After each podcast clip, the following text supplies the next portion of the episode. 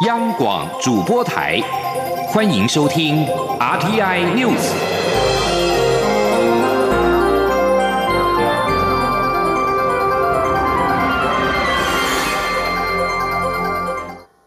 各位好，我是主播王玉伟，欢迎收听这节央广主播台提供给您的 RTI News 新闻。首先带您关注。立法院会今天行使促转会人事同意权投票。虽然国民党团批评促转会成了筹庸单位，拒绝进场投票背书，但是在民进党团实力与民众党的支持之下，新任促转会委员被提名人杨翠、叶红林、彭仁玉、王增勇、林家范、陈宇凡、徐伟群以及蔡志伟等八位的人事同意权皆过关。其中，杨翠、叶红林将出任促转会正副主委。今天记者刘玉秋的采访报道。促转会任期到五月底届满，行政院同意延长任期一年后，也提出新任委员名单，其中更换提名专任委员杨翠为主任委员，叶红林为副主任委员，专任委员彭仁玉为兼任委员。另外新增提名王增勇、林家范以及陈宇凡等三人为专任委员，也提名徐伟群及蔡志伟等两人为兼任委员。立法院司法法制委员会日前完成名单审查后，提交。二十六号的立法院会进行人事同意权投票。虽然国民党团不满促转会新提名人的名单，批评政治色彩浓厚，促转会沦为仇优，拒绝进场投票。但在民进党团全党力挺，并一早就进场先占据主席台，确保投票顺利进行。再加上获得时代力量与民众党团的澳元皆投下同意票下，八位被提名人。皆分别拿下七十二张同意票，零张不同意票与无效票，顺利跨过同意权门槛。会议主席、立法院副院长蔡其昌宣布投票结果：决议杨翠获得出席委员过半之同意票，同意为促进转型正义委员会主任委员；叶红林获得出席委员过半数之同意票，同意为促进转型正义委员会副主任委员。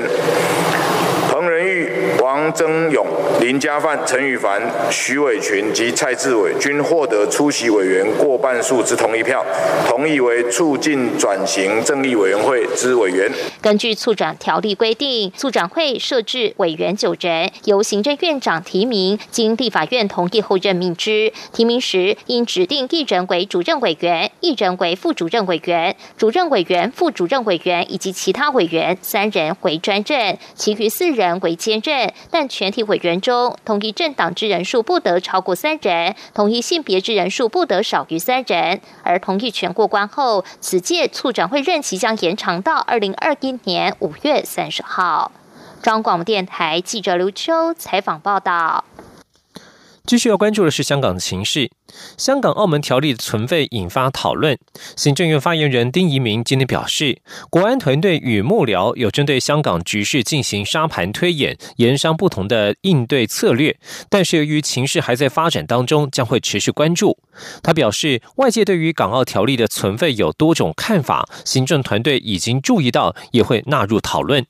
前天记者王维婷的采访报道。中国人大二十八号将表决港版国安法。蔡英文总统日前在脸书表示，依照港澳条例第六十条的规定，香港或澳门情况发生变化，至本条例之施行有危害台湾地区安全之余时，行政院得报请总统依宪法增修条文第二条第四项之规定，停止本条例一部或全部之适用。关于港澳条例存废问题引发讨论，行政院发言人丁仪明二十六号受访时表示，蔡总统的用意是警示对岸不要侵害香港人民的自由，而国安团队与府院幕僚近日也就香港情势沙盘推演，制定多套剧本，视情况应应。因为香港情势瞬息万变，国安团队与行政院也密切关注所有发展。丁仪明说。也有人说，如果你那六十条的适用，如果是推翻整个港澳条例，可能也会对港澳居民不公平啊，呃，变相处罚他们。那这一点当然，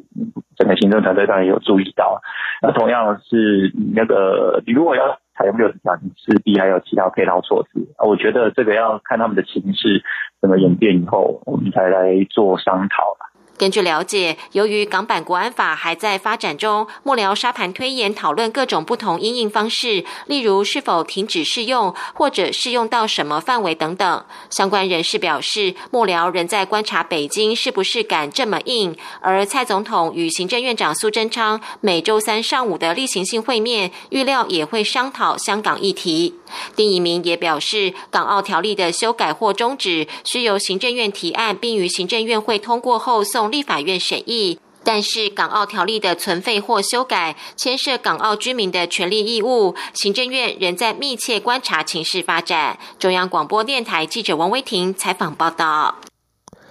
蔡英文总统日前表示，香港情势一旦出现变化，将可停止适用港澳条例一部分或全部。国民党主席江启臣质疑此举是在选后切割香港。蔡英文总统今天视导宪兵指挥部在离去前表示。国民党的讲法是错的，而根据了解，蔡总统在中国全国人大通过港版国安法前后将会发表谈话，表达对此事的立场，并且说明将如何提供香港人必要的协助。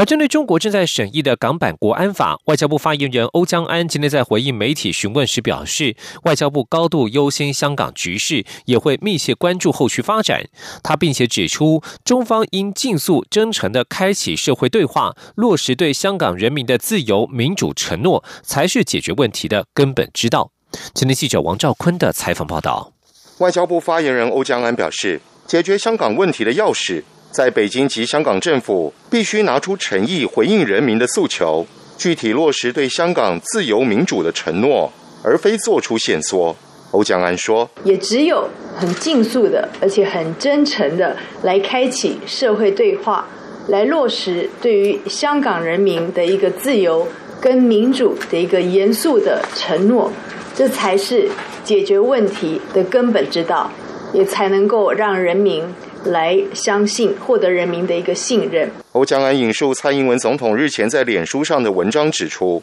如果中方推动国安法，就等于是一国一制，其一国两制、港人治港的承诺，当然就不复存在。外交部呼吁中方以诚意回应港人及全球各国的殷切期盼，用具体行动落实其对港人的自由、民主、庄严承诺。中央广播电台记者王兆坤台北采访报道。目前，国内各政党都相当关心香港的未来。台湾民众党立院党团今天表示，港澳条例若贸然停用，影响层面广泛。民众党团呼吁修改港澳条例第十八条，建立港人政治庇护的法治基础，才是真正的称香港。今天记者王维婷的采访报道。中国人大二十八号将表决港版国安法。蔡英文总统日前在脸书表示，依照港澳条例第六十条的规定，香港情势一旦发生变化，可停止适用该条例一部或全部。但是他不希望香港情势走到这一步。港澳条例的存废引发讨论。台湾民众党团总召赖香林二十六号举行记者会表示，蔡总统和行政院应该清楚说明港澳条例若停用之后的替代方案是什么。他说，对港关系应该慎重处理。民众党团主张修改港澳条例，健全政治庇护机制。民众党团《港澳条例》第十八条的修法版本规定，香港或澳门居民因为战争而导致流离失所者，种族、宗教、性别或性倾向属特定社会团体或持特定政治意见，离开香港或澳门，且有充分正当理由恐惧受迫害，致不能受香港或澳门之保护，或因该恐惧而不愿返回香港或澳门者，得向主管机关申请庇护。民众党立委。张启禄表示，民众党团的版本健全政治庇护的制度，才是真正的撑香港。张启禄说：“我我想是这样，就是说这个地方是我们一个非常实质上的这个修法，也是一个制度上。”给予他们真正呃，其实是直白讲就是政治庇护的这样子一个操作的模式哈，因为我们原来在这个港澳十八条中的这个条文是相当模糊，而且都是以只是一个个案哈，它其实连程序或者说它这个内涵上都并没有一个实质的呃操作哈。张启禄表示，修法草案五月十五号已经复委，内政委员会赵伟、国民党立委陈玉珍也已经同意本周排入港澳条例专案报告。他呼吁民进党对此正面回应，并在临时会。时修改港澳条例，不要口惠时不至。中央广播电台记者王维婷采访报道。而在香港的最新形势方面，香港行政长官林郑月娥今天再度为北京当局制定港版国安法辩护，指相关行为符合中国宪法及香港基本法的规定，并指立法有利于稳定。但是，香港记者协会发表声明指出，香港国安法未透过香港正常立法程序，让公众和新闻团体发表意见，传媒将首当其冲。国安法一旦在香港实施，香港仅余的言论、出版及新闻自由空间将会严重萎缩。香港立法会明天将这国歌条例草案恢复二读，以便实施中国国歌法。加上中国全国人大二十八号将通过港版国安法，已有民众透过网络号召二十七号前往金钟一带示威，紧张情势可能再度升高。德国政府发言人塞伯特二十五号表示，香港基本法赋予的自由和权利必须得到保障，中国应该说明国安法是否符合基本法。而欧盟则表示，欧盟必须采行更健全的战略来应应日益独断的中国。继续关注财经消息。台湾在对抗武汉肺炎 （COVID-19） 疫情有成，正式进入后疫情时代的新生活。行政院也将释出振兴券，以刺激国内消费。相关类股包括了饭店及餐饮等，今天在股市强势表态。至于受中国手手机大厂华为禁令影响，近期股价走跌的台积电也转为强势，拉升大盘指数，在午盘之前重回一万一千点大关。今天记者陈林信宏的采访报道。美国寄出华为禁令，再加上港版国安法，二十八号即将在中国人大会议上表决，外资连买超台股三天止步，转为连续两天卖超。不过二十五号卖超幅度减缓，台股守住月线。尽管相关国际利空还未完全消除，不过台湾在肺炎疫情防疫家正式展开后疫情时代的新生活。由于目前政府已初步规划，由民众每人支付新台币一千，换取三千元的振兴。券斥资超过四百亿元，点火内需消费力道，且已经预计六月公布细节，七月暑假上路。台股二十六号早盘在疫情趋缓、振兴措施等众多题材助攻下，大盘指数开高走高，盘面相关类股红光满面，包括大众运输的台湾高铁、餐饮业的美食 KY。王品、饭店业的精华、华源等振兴券概念股强势喷发。国泰正奇顾问处经理蔡明汉说：“国地过情况下，刚好遇到这个振兴的一个刺激哦，所以呃这块来讲，导致近期股价的部分呢，无论从这个饭店业者或者是这个所谓的餐饮业的一个部分，都有出现比较强势的表现。呃，中长线的部分还是要回归这个基本面。那刚刚就提及的，因为呃基本面的复苏。”其实是比较缓慢的，但股市的反应是相对比较快速，可以呃在短线的一个角度，可以随着这个股价的短线强势，能够在这边偏多操作。至于近期受华为禁令影响，股价连几天走弱的半导体大厂台积电，股价也转为持稳，且担任反攻要角，带领相关电子股上冲。台股大盘在全指股的激励下，指数午盘前大涨超过一百五十点，涨幅达百分之一点四，重新站回万亿大关。中央广播电台记者陈琳信鸿报道。现在时间是中午的十二点十三分。目前台北股市上涨了一百四十九点，来到一万一千零二十一点，涨幅百分之一点三八，成交金额为新台币一千三百九十点九七亿元。世界卫生组织二十五号表示，现在已经暂停了一些国家将羟氯喹宁用作治疗二零一九年冠状病毒疾病 （COVID-19） 药物的临床试验。世卫秘书长谭德赛表示，上周期的医学杂志《刺胳针》刊登了一篇研究报告，指出对于染疫病患施用这种药物可能会增加死亡风险，因此将临床试验暂停，以进行安全检讨。但巴西卫生部二十五号表示，不会改变以此药治疗 COVID-19 的建议。另外，日本共同社二十五号报道，日本政府已经放弃在五月底前批准法匹拉维用于治疗 COVID-19。以上新闻由王玉伟编辑播报，稍后请继续收听央广午间新闻。我是中央流行疫情指挥中心指挥官陈世忠。台湾防疫超前部署，降低武汉肺炎境外移入及社区感染风险。为了确保防疫资源充足，同时强化医疗准备与充实防疫物资，并且落实社区防疫，加强高风险对象追踪管理，更密切监控假讯息传播，加强民众沟通。防疫政策需要大家的支持，也谢谢共体时间与政府共同防疫的国人。由政府请安心资讯由关署提供。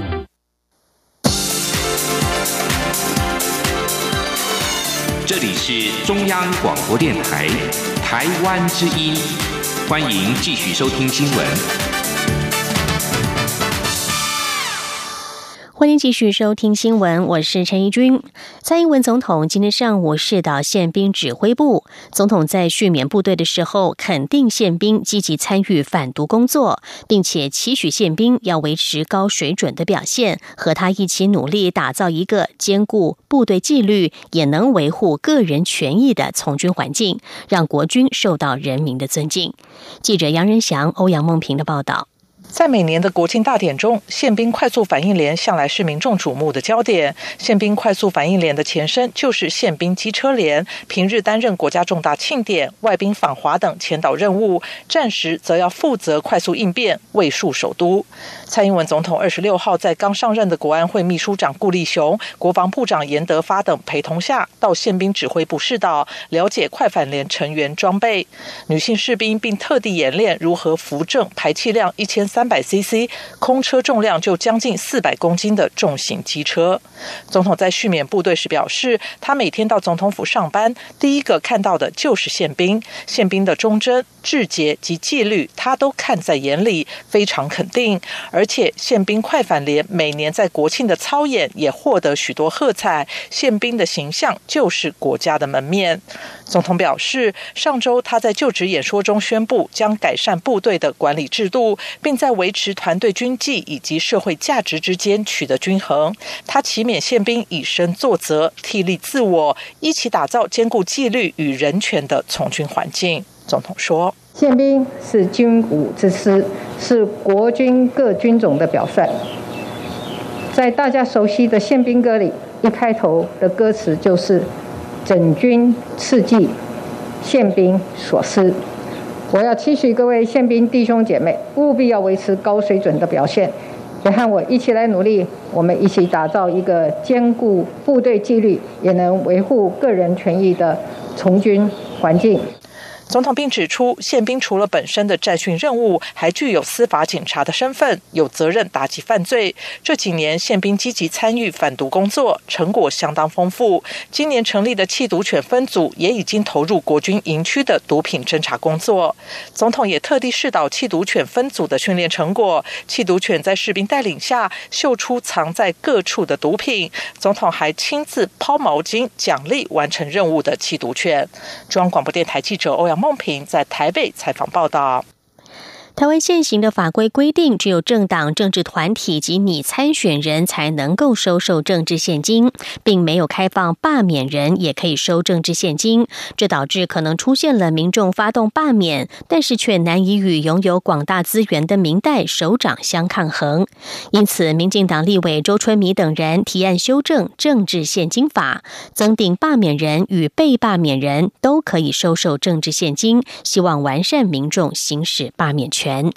记者刘品希的报道。罢免投票倒数不到两周，各种罢免宣传活动与文宣品百花齐放，经费相当可观。不过，政治现金法中规定，除了政党、政治团体外，只有你参选人可以收受政治现金，罢免活动则没有相关规范。因此，民进党立委周春米、刘世芳、赖品瑜二十六号上午一同在立法院举行记者会，宣布将提案修正政治现金法，以填补法律缺陷。周春米指出，他所提出的修法草案明定罢免人与被罢免人都可收受政治现金，但是为了避免有心人士滥用规定，因此也明定罢免人必须在通过第一阶段提案联署、取得登记设立为罢免团体后，才可以收受政治现金。他说。我们要来比照你参选人跟政治团体收受额度跟收受期间的法制规定，我们会来增列被罢免人跟罢免团体两类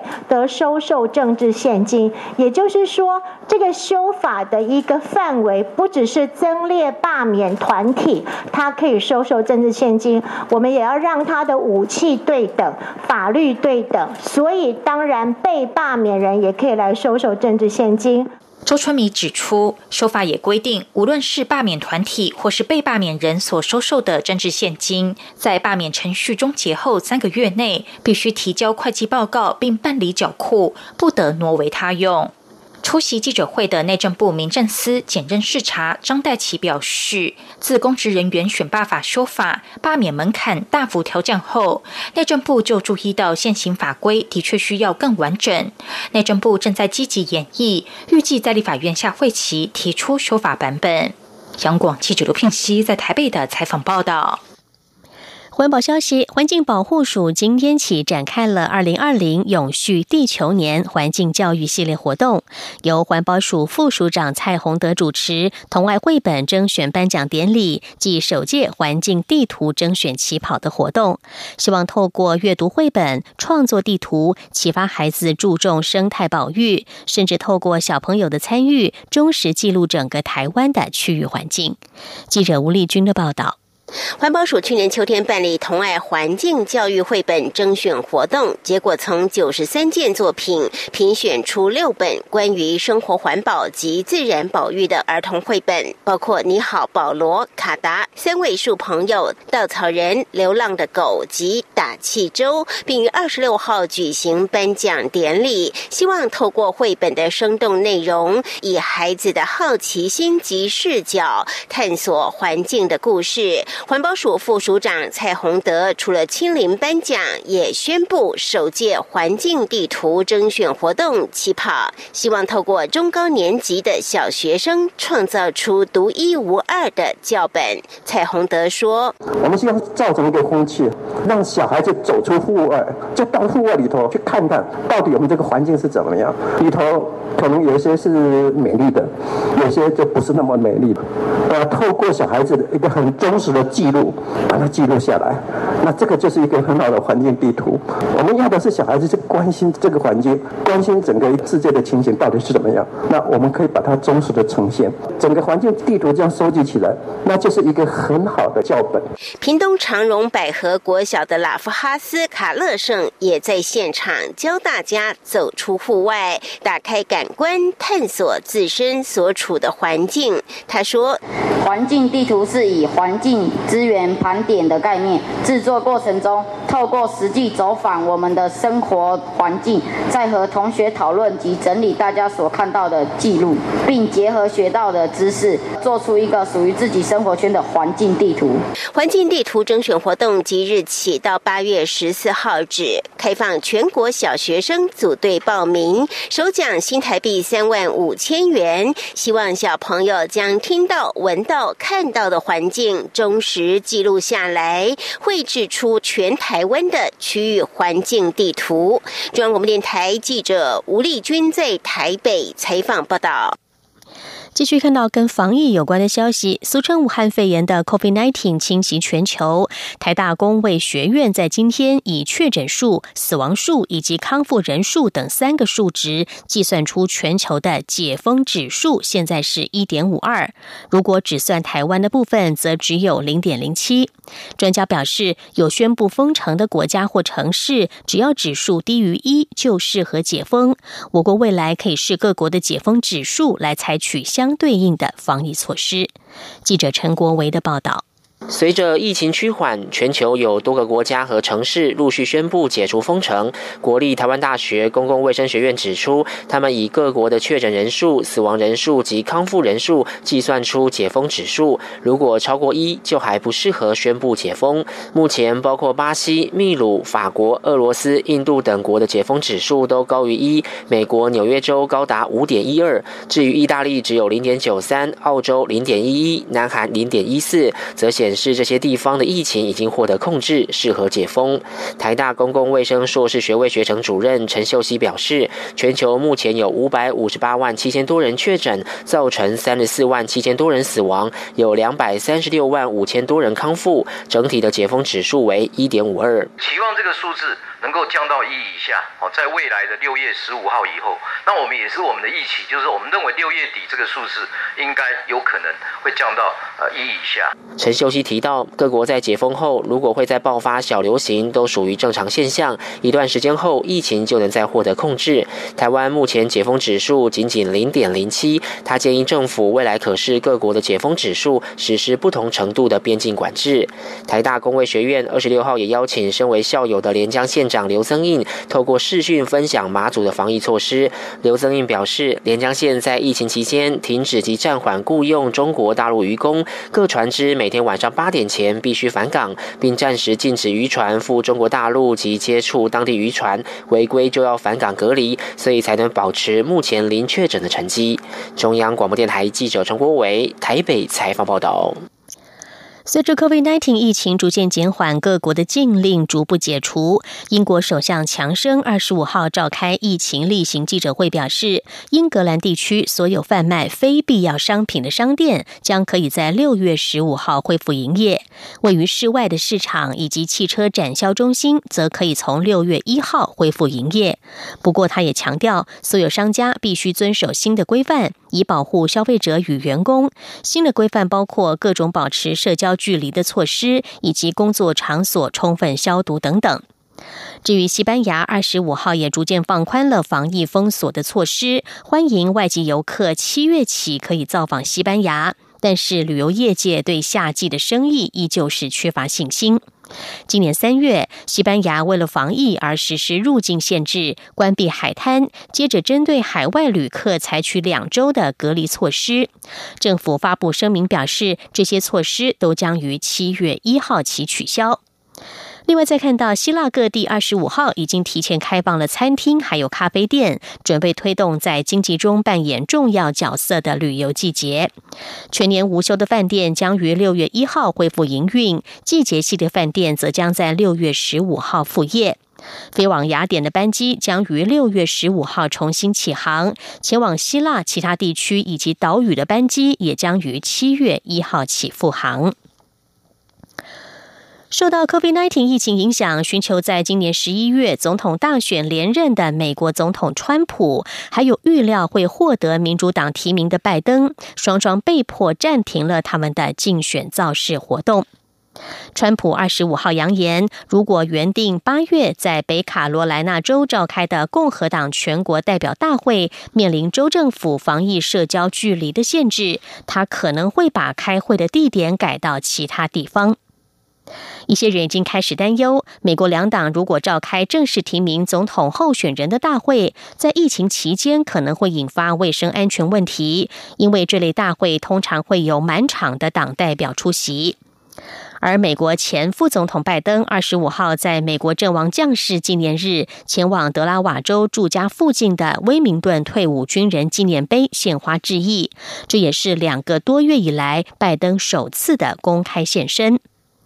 在二十五号的公开活动中，拜登夫妻全程戴着口罩。相较之下，前往维吉尼亚州阿灵顿国家军人公墓参与纪念活动的川普和第一夫人梅兰妮亚则都没有戴上口罩。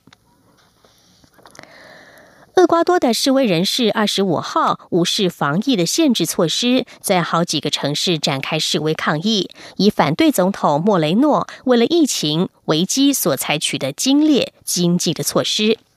莫雷诺上个星期宣布削减公共支出，包含关闭厄瓜多的国营公司以及世界各地的大使馆。厄瓜多政府表示，到目前为止，这场大流行造成该国至少有八十亿美元的经济损失。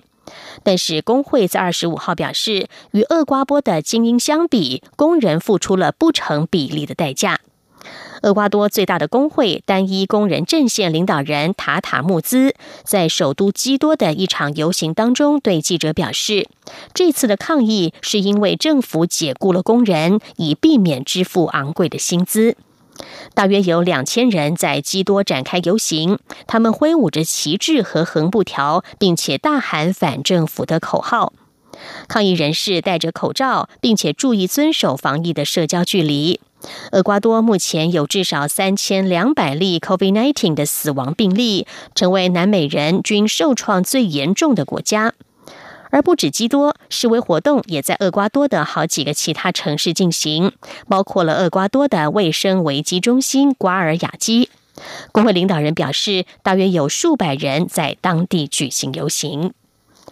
以上 Ti News 由陈英军编辑播报，谢谢收听，这里是中央广播电台台湾之音。